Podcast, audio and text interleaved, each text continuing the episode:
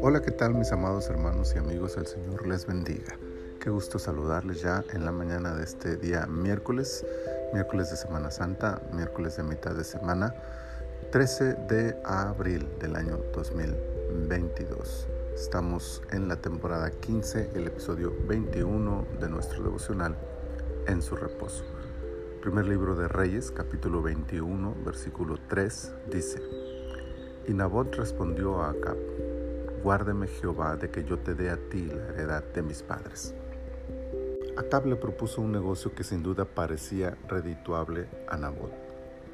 Una viña mejor o un precio más que favorable para aquel hombre de Jezreel por la viña de su heredad.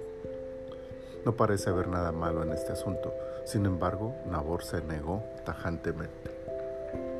En su respuesta podemos encontrar implícita la razón que lo motivó a ser tan decidido en su negativa. La clave está en la expresión que yo te dé a ti. Nabor es muy claro. Podría venderla, pero jamás te la vendería a ti. Puede negociar, pero jamás negociaría con Acab. El motivo, guárdeme Jehová. En otras palabras, líbreme Dios de hacer algo como esto. Apela a Dios, al único y verdadero Dios, no a los dioses paganos que Acab adoraba, y con eso revela su motivo principal para negarle a Acab su viña. Su fe y fidelidad hacia Dios le impedían siquiera considerar la posibilidad de negociar su viña con el perverso rey Acab.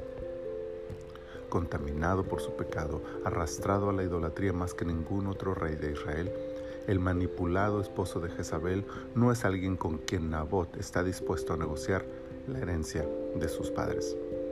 Él es fiel a Dios, a la fe que vio y vivió con sus padres y no permitiría que aquella heredad fuera mancillada por el rey. Qué impresionante, interesante el poder de un superior.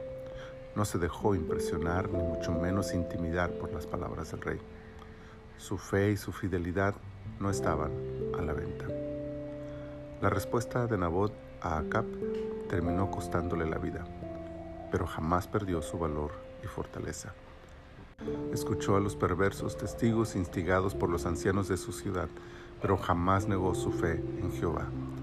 Fue lapidado, pero no vendió su fe.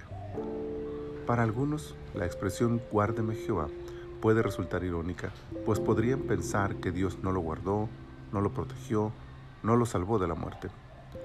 Pero la expresión se ha dicho ya, implica ser librados de hacer algo en contra de su fe y de sus convicciones.